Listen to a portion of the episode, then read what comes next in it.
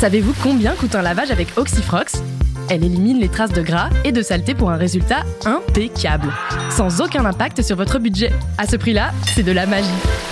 Et si vous trouvez moins cher que gratuit, on vous rembourse la différence. L'argent magique, vous n'y croyez pas? Eh bien, vous avez tort. En France, on lui donne même des petits noms.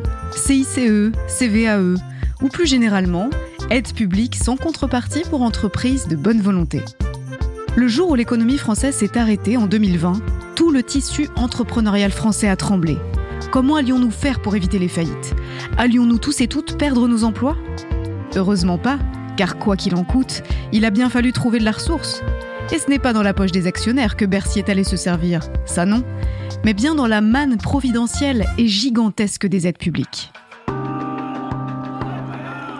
Vous écoutez Goliath. Le seul danger de ce métier, c'est que c'est pas, pas quelque chose qui est palpable, l'argent. Que cachent les multinationales?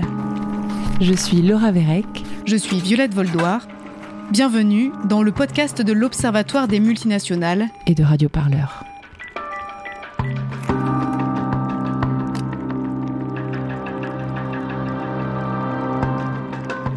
Dans ce troisième épisode de Goliath, il ne sera pas question d'une multinationale, mais de toutes celles qui ont profité du pipeline d'argent frais ouvert à l'occasion de la crise Covid et jamais refermé depuis. Une fuite massive de deniers publics qui n'a rien d'illégal, mais qui a suscité l'interrogation d'un économiste aux aguets. Bonjour, je m'appelle Maxime Camp, je suis économiste de formation et il y a 20 ans, à la sortie de mes études, j'ai bifurqué, longtemps avant... Euh, les camarades de, de AgroParisTech et décidé de travailler euh, pour euh, le monde associatif et faire de l'expertise citoyenne sur les questions internationales, sur les questions du commerce et de la mondialisation, sur les questions des entreprises multinationales et également sur les questions de climat et d'énergie ces dernières années. Française, Français. Allocution du président de la République le 16 mars 2020. L'épidémie de Covid-19 était peut-être pour certains d'entre vous une idée lointaine. Elle est devenue une réalité immédiate. Dès demain, les gares sont bondées. Nos déplacements, les portières claquent. Très fortement réduits. Ce sont celles des voitures de celles et ceux qui ont les moyens de fuir les villes. Les premiers de corvée, eux, vont rester à l'arrière, derrière leur comptoir, leur blouse blanche, leur bleu de travail. Les Françaises et les Français sont confinés, et toutes les entreprises non essentielles figées. Maxime Combe, lui, sent tout de suite qu'il faut ouvrir son œil d'économiste. Tout de suite. Parce qu'une grosse crise arrivée, celle de la pandémie, et que face à ce genre de crise-là, confiner l'économie, justifier qu'il y ait beaucoup d'argent public qui soit mis sur la table et qui dit euh, beaucoup d'argent public, dit qu'il va y avoir euh, des gagnants et des perdants. Et je fais partie des gens qui ont déjà vécu les crises euh, financières du début des années 2000, mais également surtout la crise économique et financière de 2008-2009. Et l'expérience nous a appris à l'Observatoire des multinationales, mais également dans nos organisations, que euh, il fallait suivre l'argent dans ces moments-là pour comprendre comment à la fois donc il y aurait des gagnants et des perdants, mais aussi comprendre comment le capitalisme ou l'économie de nos pays allait se reconfigurer à travers ce moment de grande incertitude, de déstabilisation extrêmement puissante de l'économie nationale, européenne et mondiale, et donc comment tout cela allait se réagencer. Et donc on savait que ce serait clé que de suivre l'argent public pour comprendre ce qui allait se passer. La vie des unes et des autres est entre parenthèses. Même pour les travailleuses et travailleurs encore en poste, plus rien n'est normal. Avec les réunions qui s'enchaînent en visio, les machines à café condamnées, les pauses en intérieur interdites. Pour les chefs d'entreprise non plus, la normalité n'existe plus. Et pourtant, il y a un monde parallèle qui regarde toute cette crise depuis son petit nuage, celui de l'actionnariat des groupes cotés en bourse. On était aux prémices en fait de la saison des assemblées générales des grands groupes du CAC 40 qui se déroule pour l'essentiel au mois d'avril et au mois de mai de chaque année. Et donc nous savions, si la pandémie n'avait pas été là, qu'ils allaient annoncer des records à la fois de profits pour l'année 2019, mais également de versement de dividendes et donc plus généralement de rémunération des actionnaires. Et donc toute la question a été de savoir, mais finalement, que va-t-il se passer? Maxime Combe a trouvé sa question son point de départ. Le rigoureux chercheur a l'habitude de passer de longues heures derrière un ordinateur. Mais ce qu'il ne sait pas, c'est le vertige qui va le saisir à mesure qu'il dévale les pentes par lesquelles les flots d'argent public se déversent. Au début, c'est vraiment dans l'idée de rendre visible quelque chose qui passait sous les radars. Certains ont, publié des recettes de cuisine ou des chansons ou euh, des images de leurs enfants euh, quotidiennement en train de faire ci ou de faire cela. Eh ben moi, c'était de, produire un signalement sur une opération qui me paraissait extrêmement euh, discutable, avec deux objectifs. Faire émerger le sujet en tant que tel, et aussi sans doute l'idée que nous sommes tous unis euh, par notre destin commun et embarqués sur le même bateau avec cette pandémie et tous touchés de la même manière, de la même façon, ben non, c'est parce que la pandémie effectivement euh, risque de nous toucher toutes et tous, que nous sommes tous égalitaires face à cette nouvelle situation et que nous avons toutes et tous les mêmes moyens d'y faire face. Eh bien non, un certain nombre d'acteurs économiques ont des capacités euh, assez incroyables qui consistent à pouvoir avoir accès aux dispositifs d'aide publique tout en continuant à, privatiser leur, leur profit. Une fois qu'on sait ce qu'on cherche, il faut trouver une manière d'en parler, une forme qui puisse toucher le plus de monde possible. L'économiste va donc chercher des sources d'inspiration là où l'information se partage le plus en temps de confinement. La première chose qui m'est venue à l'esprit, euh, ben, on a les réseaux sociaux, on a Twitter. Et comment s'en saisir? En dupliquant ce que David Dufresne avait fait sur la question des violences policières pendant la mobilisation des Gilets jaunes. Et ce que David Dufresne a fait avec euh, ce qu'il a appelé Allo Beauvau, où il a interpellé de manière systématique sur Twitter le ministère de l'Intérieur sur le fait qu'il y avait finalement une accumulation de violences policières et que cette accumulation montrait bien que la question n'était pas une question de comportement à la marge, mais une question systémique. L'idée était de faire la même chose. Et donc, du coup, c'est comme cela que ça a commencé, en demandant avis et autorisation à David, qui m'a euh, dit qu'il voyait ça d'un très bon oeil et qu'il n'y avait pas de souci, qu'il allait même relayer les premiers signalements, ce qu'il a fait. Et donc c'est comme ça que c'est parti, avec euh, quelque chose d'emblée de systématique, euh, collant totalement à, à ce qu'il avait fait. Et là, c'était plus Allo Beauvau, le ministère de l'Intérieur, c'était Allo Bercy, le ministère de l'économie, en essayant donc de prendre de manière un peu systématique les informations qui nous parvenaient. Le hashtag Twitter Allo Bercy est né. Sur son compte personnel, Maxime Combe interpelle systématiquement, méthodiquement, avec la rigueur qui le caractérise, les costumes sombres de Bercy. Chaque message posté est un signalement, une alerte. Allô Bercy, c'est pour un signalement numéro 73. Le groupe LVMH, qui a versé 2,42 milliards de dividendes en juillet, envisage un nouvel acompte. Allô Bercy C'est pour un signalement numéro 83. Le groupe Boiron entend supprimer 646 postes et 13 de ses 31 sites en France alors qu'il a versé 17 millions d'euros de dividendes à ses actionnaires au printemps. C'est pour un signalement numéro Allô 74. C'est pour un signalement numéro délocalise la production du site Degviv et supprime 38 postes après avoir pourtant obtenu un prêt garanti par l'État. Orange veut verser 1,86 milliard d'euros de dividendes à compte de 1 milliard en décembre alors que le gouvernement avait promis que les entreprises dont l'État est actionnaire ne doivent pas verser de dividendes. C'est très artisanal.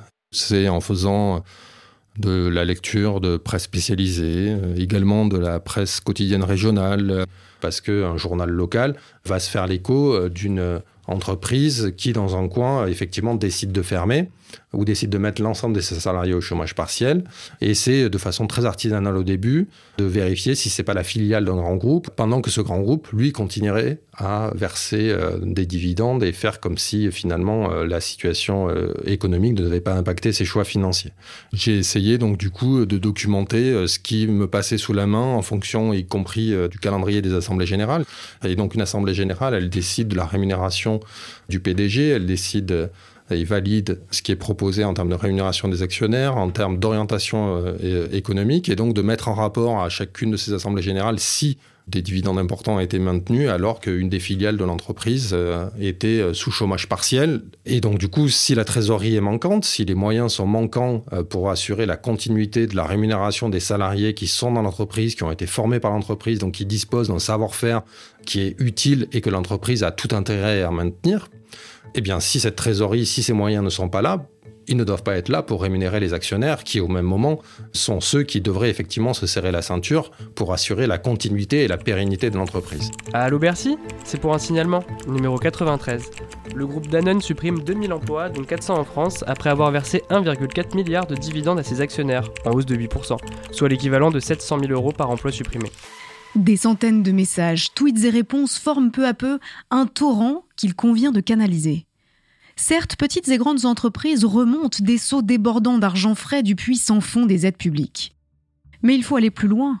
D'où vient donc toute cette manne? Il n'y a pas de base de données extrêmement précise des aides publiques existantes, en tout cas de ce que chaque entreprise arrive à toucher sur chaque type euh, d'aide publique. C'est même plutôt des données qui sont absolument pas publiques, que donc du coup il a fallu aller à la pêche aux données, les rechercher, mais que à force d'accumuler euh, des signalements de ce type, un certain nombre d'informations nous sont revenues.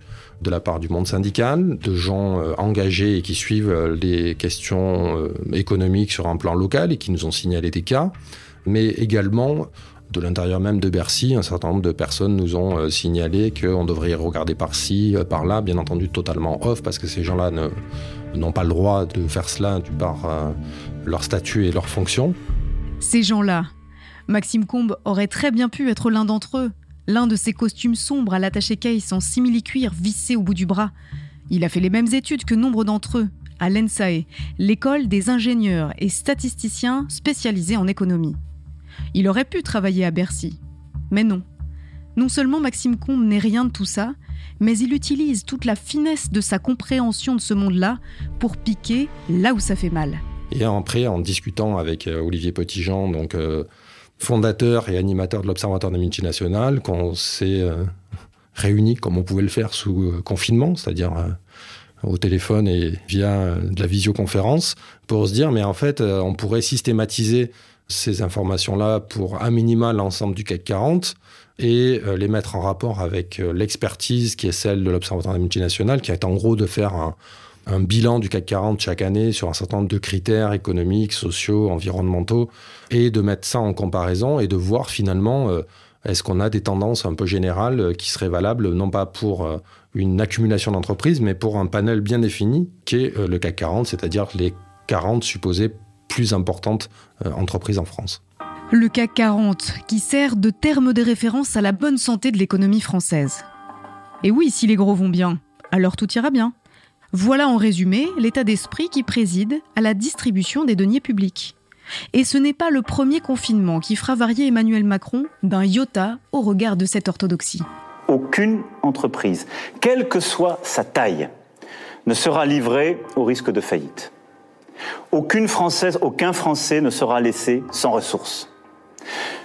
S'agissant des entreprises, nous mettons en place un dispositif exceptionnel de report de charges fiscales et sociales, de soutien au report d'échéances bancaires et de garantie de l'État à hauteur de 300 milliards d'euros pour tous les prêts bancaires contractés auprès des banques. D'une manière générale, il y a eu euh, sur la période de la pandémie, c'est-à-dire 2020-2022, pour faire euh, simple et pour présenter les choses de manière également un peu caricaturale, il y a trois moments dans ces aides publiques. Euh, le premier, c'est des dispositifs extrêmement larges qui se veulent finalement accessibles à toutes les entreprises, aussi bien à votre coiffeur que à Total Energy, si Total Energy en avait eu besoin pour éviter qu'un maximum de gens se retrouvent au chômage et perdent leur emploi. Euh, non pas parce que euh, on craignait nécessairement qu'il y ait une augmentation du chômage, mais parce que si les entreprises avaient viré beaucoup de gens de leur appareil de production, ce sont autant de gens qu'il aurait fallu réembaucher par la suite le jour d'après, après la pandémie, et qui aurait nécessité de reformer, de relancer. Et donc du coup, en fait, il faut voir le chômage partiel moins comme une aide sociale qu'une aide économique qui permet en fait aux entreprises de conserver les savoir-faire et l'investissement qu'ils ont fait dans le capital humain, pour reprendre leur terme, à l'intérieur de l'entreprise. Jusqu'ici, tout semble justifié par l'urgence. Et si l'économie ne redémarrait pas? La peur de se retrouver sans emploi, dans un pays où le contrat social de toute une société repose sur le travail, ce n'est pas possible. Et cela balaie toutes les critiques. Les promesses d'une répartition juste de tous ces deniers, de la part d'un ministre de l'économie combatif, donnent l'illusion d'une maîtrise totale sur la situation. Il ne laissera pas les actionnaires en profiter. Il le promet. Bien sûr. Bruno Le Maire, le 10 avril 2020, au micro européen de Mathieu Béliard. Sur les dividendes, par exemple, les choses sont très claires. Si une très grande entreprise euh, demande le soutien de l'État en trésorerie, ou elle demande un prêt garanti par l'État, il est hors de question que cette entreprise verse des dividendes. Et je ne le permettrai pas et nous ne l'autoriserons pas. Les prêts garantis par l'État pour ces très grandes entreprises, c'est moi qui les signe. Je peux vous garantir que je ne signerai aucun prêt garanti par l'État pour une entreprise qui verserait des dividendes à ses actionnaires. Si on n'a pas d'argent pour sa trésorerie, on n'en a pas pour ses actionnaires. Quelques semaines plus tard, les promesses se fracassent sur la réalité. Les règles qui empêchent les entreprises de verser de l'argent à leurs actionnaires ne sont pas si contraignantes que Bruno Le Maire le martèle, avec toute la force de sa conviction. Il est interdit de verser des dividendes à ses actionnaires si, et seulement si, on a profité d'un report de charges fiscales ou d'un prêt garanti par l'État. Les entreprises qui ont mis leurs salariés au chômage partiel, elles, n'ont pas cette pression. L'économiste découvre ainsi que 80% d'entre elles ont bien versé des dividendes à leurs actionnaires. Puis sont venus très rapidement de nouveaux dispositifs beaucoup plus spécifiques. Dans la première phase, il y a des groupes qui ont été un peu oubliés. Le secteur de la culture, par exemple. Ça a été le cas également des librairies, ça a été le cas de vous vous souvenez peut-être du débat sur quelles sont les activités économiques essentielles et non essentielles. Bon, tous ces débats-là sont arrivés, mais globalement, la première phase était relativement ouverte. La seconde phase l'est beaucoup moins et on voit apparaître euh, des dispositifs d'intervention qui visent euh, certains secteurs en particulier, des secteurs extrêmement euh, touchés par la pandémie et les conséquences économiques. Ce sont les secteurs de l'aviation, de l'industrie aéronautique, le secteur du tourisme, le secteur automobile, et là, on a des dispositifs euh, qui sont euh, construits de manière différente. Et il s'est déjà passé un mois et demi depuis le début de la pandémie. Et en fait, il s'est trouvé que ces entreprises-là, qui étaient en situation extrêmement difficile, ont co-construit en fait les dispositifs avec Bercy directement. C'est moins euh, du lobbying en fait que clairement de la co-construction de politiques publiques en disant ben voilà notre secteur il est en situation euh, difficile et donc nous avons besoin de ci, de ça, de ça. Et globalement, les pouvoirs publics ont mis sur la table ce que ces acteurs économiques attendaient. Et donc là, on a des dispositifs qui se comptent tous en milliards d'euros. Euh, là, il ne s'agit plus d'arroser nécessairement tout le monde et de sauver tout le monde, mais de passer par les grands acteurs privés. Donc dans le secteur aéronautique, c'est de dire que ben, si on permet à Airbus, Dassault et les autres de bien passer la crise, eh bien euh, l'ensemble de leurs sous-traitants, l'ensemble de leurs filiales, l'ensemble du euh, tissu économique qui dépendent de ces grands groupes vont très bien supporter la crise. C'est un peu l'idée du ruissellement là euh, à poser euh, sur la, crise économique liée à la pandémie. Et en fait, c'est pas vraiment ce qui va se passer. Notamment dans le secteur automobile, vous vous souvenez, on a sauvé Renault. Il y a des milliards d'euros qui ont été mis sur la table pour sauver Renault. Et dans le même temps, eh bien, les grands acteurs économiques de l'industrie automobile français ont abandonné un nombre incroyable d'entreprises sous-traitantes, notamment dans la fonderie, et les pouvoirs publics ont dit Ah, mais non, nous, on a sauvé le secteur automobile, on a mis des milliards sur la table. Euh, maintenant, euh, voyez avec Renault euh, pour que vous décidez votre avenir. Et là, on retrouve en fait un principe assez important. C'est le principe de il ne faut jamais gâcher une bonne crise. Et une crise comme cela, c'est l'occasion en fait de vous séparer de ces activités les moins profitables ou de vos sous-traitants les plus coûteux et de finalement utiliser la crise comme une occasion d'augmenter votre profitabilité globale. Pas de monde d'après alors? Après la crise, les petits deviendront plus petits ou disparaîtront Atrophiés, étouffés par les gros, qui deviendront plus gros encore grâce à l'argent public?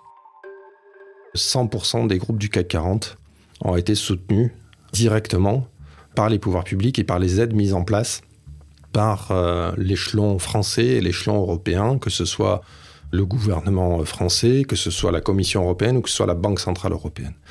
100% des groupes, alors que toute une série de ces grands groupes ont dit qu'ils n'avaient pas besoin des aides publiques et du soutien public pendant la pandémie. C'est le cas de Total Energy. Mais Total Energy, comme d'autres, ont été très largement soutenus par la Banque Centrale Européenne, ce qui leur a permis en fait de protéger leur euh, trésorerie avec une intervention euh, via les marchés financiers.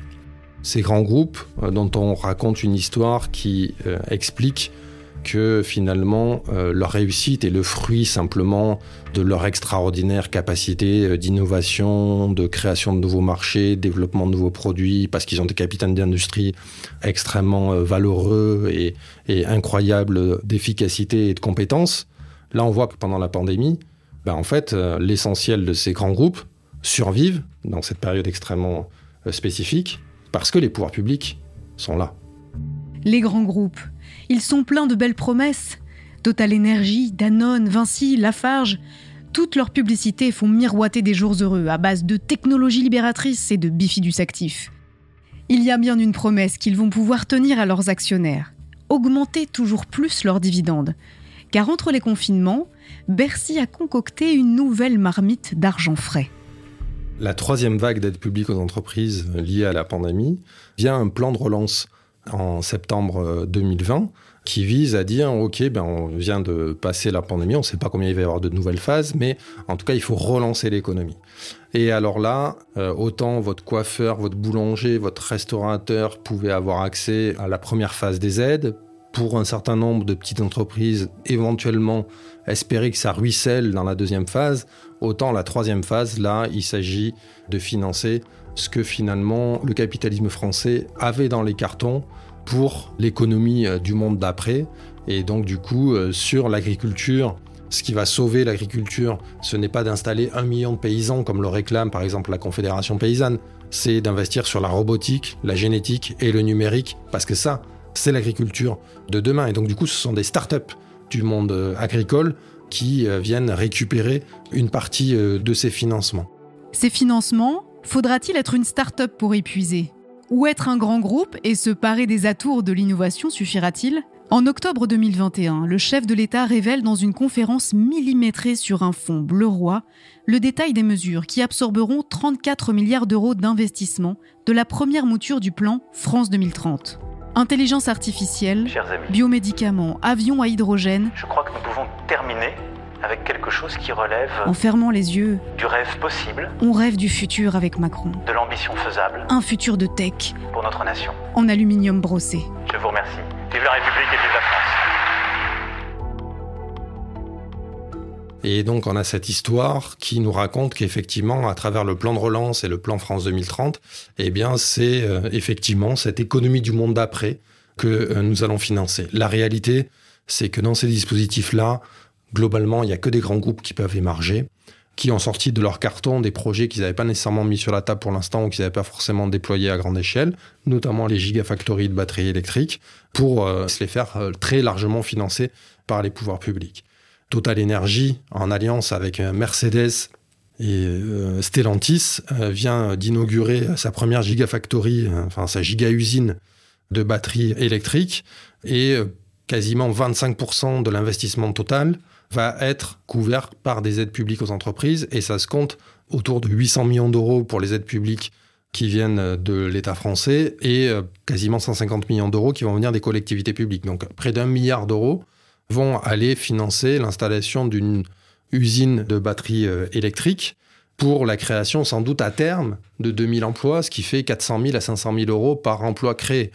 Est-ce qu'on avait réellement besoin de mettre sur la table tant d'argent pour financer des entreprises qui, par ailleurs, se soustraient à l'effort collectif en ne payant pas d'impôts sur le territoire national, comme on l'a montré pour Total Energy sur les euh, années 2019 et 2020, qui, par ailleurs, accumulent des dizaines de milliards d'euros de bénéfices, Total Energy 20 milliards d'euros, Stellantis 17, Mercedes 20, pour simplement cette gigafactory euh, de batteries électriques à Douvrin, et on a mis quand même 800 millions d'euros sur la table. N'avait-il pas les moyens euh, de financer leur propre usine? Et si ces entreprises font des profits, dans quelle poche iront-ils? Et si l'usine est délocalisée, qui va payer pour les emplois détruits? Ces multinationales Qui paient si rarement leurs impôts et charges rubis sur l'ongle? Oui, des rubis, car rien n'est trop beau pour ces grands groupes. Pris dans leur globalité, les aides publiques qui ont été débloquées euh, pendant la pandémie si on additionne tout, en sachant qu'on additionne des choux et des carottes, euh, des choses qui n'ont strictement rien à voir, puisque des prêts et des subventions, ça n'a pas la même fonction et ça n'aura pas le même impact derrière sur euh, les comptes de l'État. Mais si on met tout sur la table, en France, on a globalement mis 400 milliards d'euros pour venir en aide à l'économie nationale. Mais 400 milliards d'euros, c'est énorme. Euh, c'est 20 euh, à 25% euh, du PIB national. C'est la raison pour laquelle on peut parler d'un champ magique, on peut parler d'un pognon de dingue, alors que ça faisait des années qu'on nous expliquait qu'il fallait réduire les dépenses publiques, les contraindre au maximum, parce que sinon, à force de déraper, l'État n'aurait plus les moyens et allait faire faillite.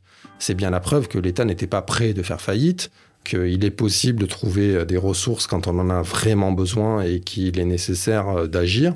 Et la preuve, donc, du coup, qu'il n'y a pas de limite indépassable ni dans le budget euh, que l'État peut se donner, ni dans l'endettement qu'il peut accumuler, ni donc du coup dans les dispositifs de soutien qu'il peut créer.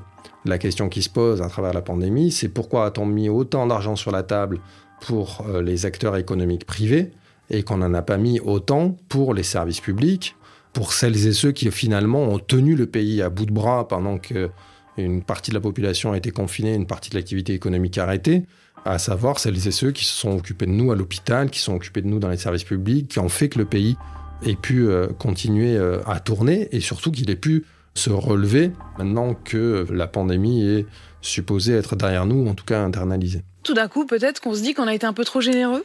Alors, c'est vrai qu'objectivement, euh, oui, on en a fait sans doute trop. Emmanuel Le Chypre, éditorialiste économique en septembre 2021 sur BFM TV. Par exemple, en 2020, alors que l'activité s'effondre de presque 10%, on a 25 000 faillites de moins que d'habitude. Ça veut dire quoi? Bah, Ça veut dire qu'en fait, on a sauvé des entreprises qui, en temps normal, auraient périclité. Hein, des canards boiteux qui, euh, finalement, auraient fait faillite s'il n'y avait pas eu euh, ces aides. La rentabilité des entreprises a explosé.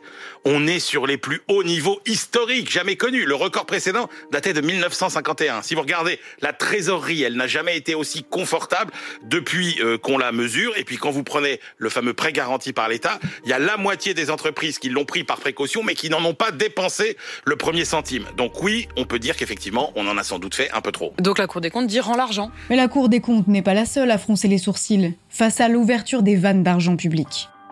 Euh, par ailleurs, euh, cet argent euh, public, il a été débloqué pour l'essentiel sans aucune conditionnalité auprès des acteurs privés. C'est-à-dire que pour toucher des aides publiques, on n'a pas demandé aux entreprises, en tout cas ça n'a pas été fait de manière systématique pour l'ensemble des aides, qu'elles nous garantissent qu'elles n'utilisaient pas les paradis fiscaux, qu'elles respectaient la loi égalité femmes-hommes d'égalité salariale, ce qui veut dire qu'on a débloqué des aides pour un certain nombre d'entreprises qui sont hors la loi. Quand on entend tous les discours qu'il peut y avoir sur les bénéficiaires du RSA qui profiteraient du dispositif pour vivre un peu en France et vivre un peu ailleurs, on se rend compte qu'en en fait, il y a un deux poids, deux mesures que la question du droit et des devoirs, elle s'applique surtout aux bénéficiaires sociaux, aux bénéficiaires du chômage, mais rarement aux entreprises. Les entreprises privées, finalement, elles n'ont que des droits, elles n'ont qu'accès à des aides publiques, et on leur pose rarement des devoirs face à cela. On aurait pu dire, OK, on va mettre beaucoup d'argent sur la table, nous avons besoin de transformer notre modèle économique, conditionnons l'ensemble de ces aides au fait que les entreprises se donnent une perspective de réduction d'émissions de gaz à effet de serre, de moindre impact sur la biodiversité, de transformation de leur appareil productif, de meilleure prise en cause des enjeux sociaux, y compris dans leur production. Ça n'a pas été le cas. Cette absence de contrepartie demandée aux entreprises, quasi systématique d'ailleurs lorsque l'on parle des aides publiques, et qui avait déjà fait scandale au moment du CICE de François Hollande, Maxime Combe sait que c'est le coin qu'il faut enfoncer systématiquement, mettre le projecteur sur ceux qui abusent, et petit à petit, certains signalements, à l'eau Bercy, deviennent des sortes de témoins gênants qu'il n'est plus possible d'ignorer. Euh, je me souviens avoir fait un signalement, je crois, sur Transdev, donc qui est une entreprise euh, qui en plus dépend euh, de la Caisse des dépôts et consignations euh, qui avait prévu de ne pas changer son dividende de mémoire. Je fais le signalement le matin et ça avait changé l'après-midi. Alors est-ce que ça a changé à cause du signalement et de certaines montées au créneau d'un certain nombre de députés parlementaires ou pas? J'en sais rien, mais donc du coup, dès l'après-midi, j'avais des démentis sur le fait que ce qui était signalé n'est pas vrai puisque la décision a été prise, mais la décision était postérieure. Ou voilà. Donc il y a eu quelques petites choses comme cela. Enfin après j'ai essayé d'éviter de, de, pouvoir être poursuivi en diffamation pour un tweet comme cela, en plus qui n'était pas adressé à l'entreprise mais qui était adressé à Bercy pour, euh, sur le mode euh, mais vérifier à qui vous donnez de l'argent. Il y a, un, il n'y avait pas beaucoup de risques, euh, et deux, en fait, c'est l'entreprise qui avait le plus à perdre. Derrière son ordinateur, l'économiste compte ses maigres victoires. Ces fois où ses signalements, pourtant très relayés sur Twitter, ont limité la casse. Mais c'est à un système qu'il fait face, et ses petites victoires sont noyées dans la masse. Donc en fait, on a sauvé l'économie du monde d'hier. Dans quel objectif? Pour s'assurer que les entreprises françaises puissent immédiatement se repositionner à l'international et regagner des parts de marché à l'international, soit à l'export, soit en matière de capacité euh, de faire venir les investissements étrangers. Finalement, cette bonne crise, elle doit aider le capitalisme français à être encore plus compétitif à l'international, et s'assurer qu'ils ne soient pas largués sur ce que seront peut-être les marchés émergents de la décennie à venir. Après des centaines de signalements à l'Aubercy sur Twitter, Il est grand temps pour Maxime Combe de sortir la tête des réseaux sociaux.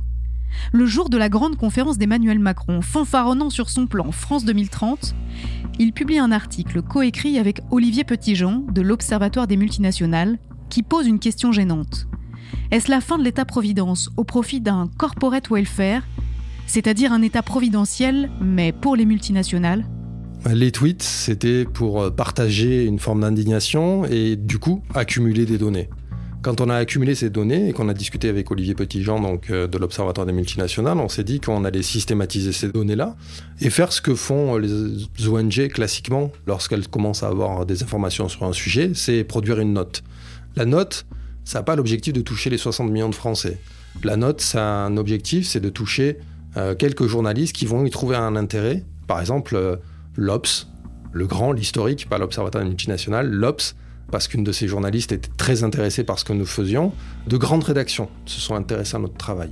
L'Observatoire multinational, c'est une toute petite structure qui fonctionne avec très peu de moyens et euh, comme on l'a expliqué, euh, tout ce travail-là, à la base, était relativement artisanal. C'était déjà euh, relativement intéressant pour nous de voir qu'on était capable d'intéresser des journalistes qui, en général, bah, vont plutôt s'intéresser à un rapport d'une très grosse ONG. Et oui, dans les médias comme ailleurs, on ne prête qu'aux riches. En tout cas, on ne prête pas à ceux qui critiquent les fleurons français de l'industrie et de la tech. Mais là, tout de suite, on a été confronté à une difficulté. Ces grands médias qui étaient intéressés, qui voulaient faire à un moment donné euh, écho à notre travail, ont cherché à avoir une parole contradictoire à la nôtre, de manière systématique. C'est-à-dire que, par exemple, une télé qui venait faire un reportage avec nous, nous interroger pour euh, rendre compte de nos résultats, nous disait ben, écoutez, euh, pour l'instant, je ne suis pas sûr que notre sujet passe parce que personne ne veut répondre aux données que vous rendez publiques. Ni le MEDEF, ni l'AFEP, qui est la grande structure euh, de lobbying regroupant les très grandes entreprises françaises, ni un patron de multinationale. Finalement, personne ne voulait répondre. Et parce que ces grands médias pensent que le contradictoire, dans ce cas-là, est obligatoire, le sujet ne passait pas. Ou à la fin, parce qu'un journaliste est bien dépatouillé, il a réussi à faire passer un sujet, mais parce qu'il est allé chercher l'économiste euh, classique français euh, qui répond à toutes les questions, même sur les sujets qu'il connaît rien. Et ça, c'est très étonnant parce que, à rebours, quand ces grands groupes font une communication institutionnelle, ces grands médias reprennent cette communication institutionnelle la plupart du temps sans contradictoire.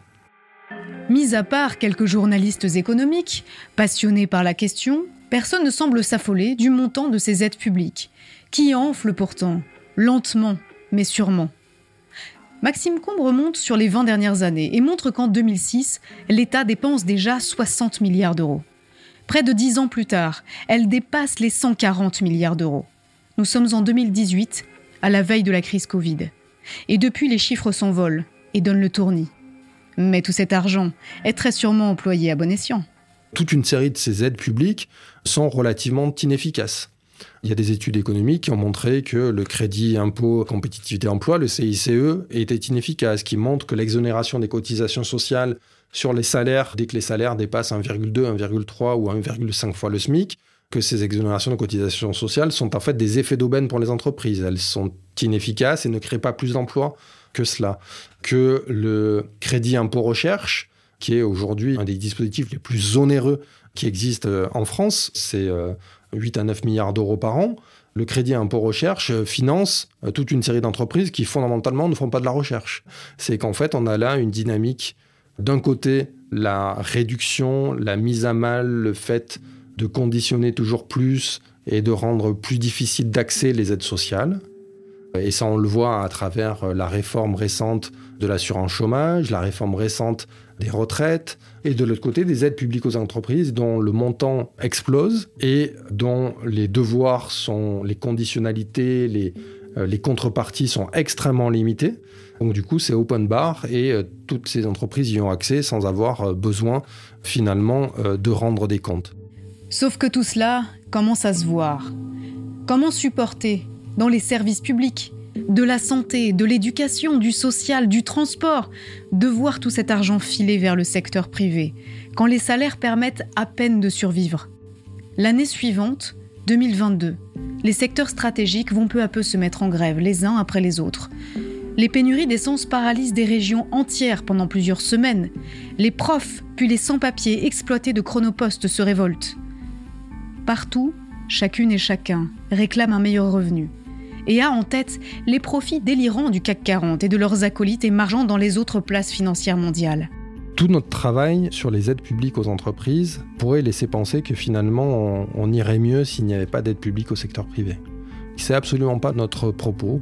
C'est plutôt de considérer qu'il faut faire aujourd'hui un vaste état des lieux, aussi précis que possible des aides qui existent, parce qu'il existe un maquis des aides publiques aux entreprises. On en compte plus de 2000 sur le territoire national en comptant les aides publiques au niveau national, au niveau régional et au niveau locaux. Personne ne s'y retrouve. Il y a tellement de types d'aides publiques euh, que personne ne sait ce à quoi il a droit ou pas droit et que c'est à la demande de ces acteurs économiques qu'un site internet a enfin été mis en, en ligne et qu'on sait aujourd'hui le nombre d'aides publiques existantes. Mais on n'en est même pas certain, on en a peut-être oublié, il n'y a pas de suivi systématique de cette question-là. Pour rester correct, c'est un sacré bazar. Comme une grande maison remplie de bibelots et d'objets variés, dont on aurait bourré les placards avant de bien fermer la porte. Et comment savoir quels sont les objets qui sont à leur place et ceux qui n'ont rien à faire là?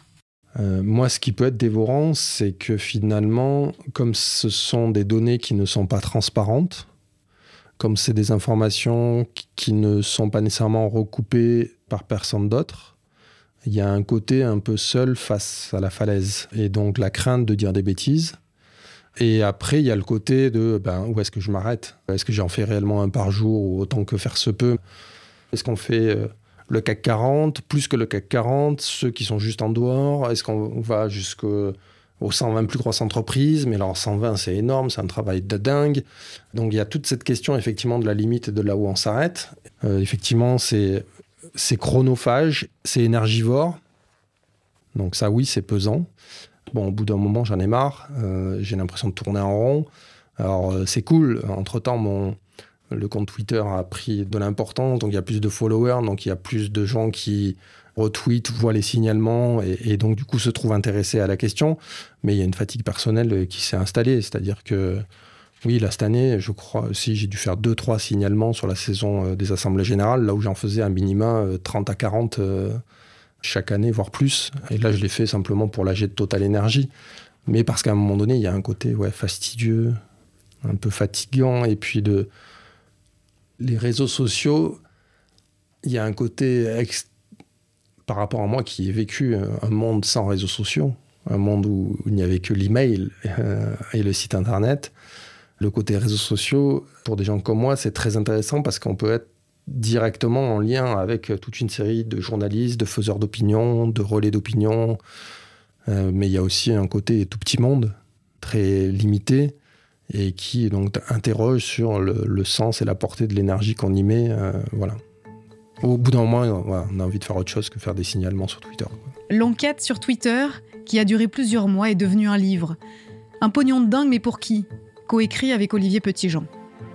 Les deux auteurs y déplient leur thèse, celle de la mort de l'État-providence, au profit d'une protection des intérêts des grands groupes à grands coups d'argent public. Le débat a avancé en deux ans.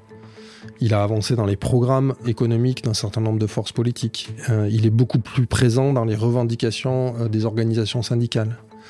Tout n'est pas lié à nous, mais on a joué euh, notre petit rôle là-dedans et le fait de légitimer un certain nombre de prise de position pour euh, faire monter ce sujet euh, à l'agenda.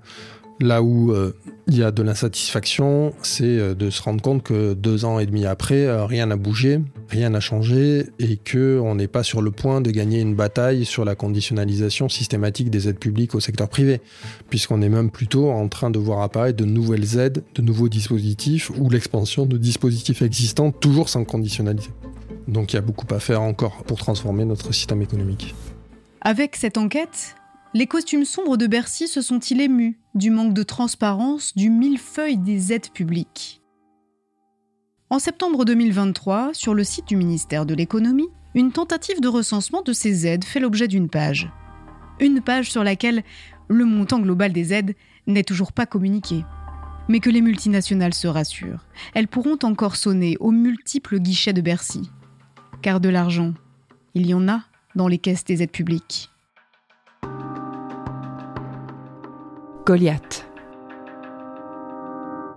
Un podcast produit par Laura Vérec et Olivier Petitjean. Écriture et narration Violette Voldoir.